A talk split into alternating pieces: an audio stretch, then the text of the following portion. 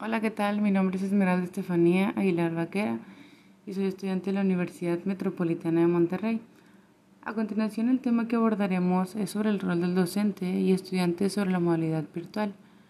La educación a distancia es una modalidad educativa en la cual alumnos y docentes interactúan apoyados en las tecnologías de información y comunicación TIC, utilizando métodos, estrategias y herramientas que facilitan el aprendizaje desde cualquier lugar y momento. También conocida como educación online, en línea o remota, se trata de una innovadora forma de aprender y enseñar que lleva la dinámica de una clase tradicional y presencial al mundo digital. De esta manera, desde cualquier lugar del mundo, los alumnos y docentes podrán conectarse en un entorno virtual, en sus computadoras a través del Internet, haciendo uso intensivo de las facilidades que proporcionan las nuevas tecnologías digitales que ahora están llevando a cabo en estos nuevos escenarios virtuales como lo son las clases en línea, los videos tutoriales, los podcasts, aulas virtuales, plataformas educativas, etc.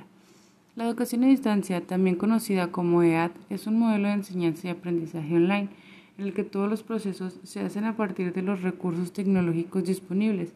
Sabiendo esto una nueva alternativa, es importante valorar las ventajas y desventajas de la educación a distancia.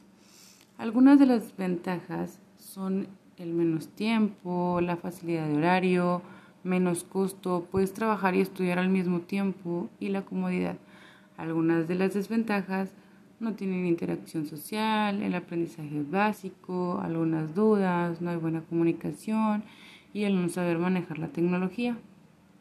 Ya para concluir con esta modalidad, todos vamos aprendiendo más el uso de la tecnología y ahora sí todos aprendemos a un mejor manejo, a saber utilizarla y a adquirir conocimientos sobre el uso de las.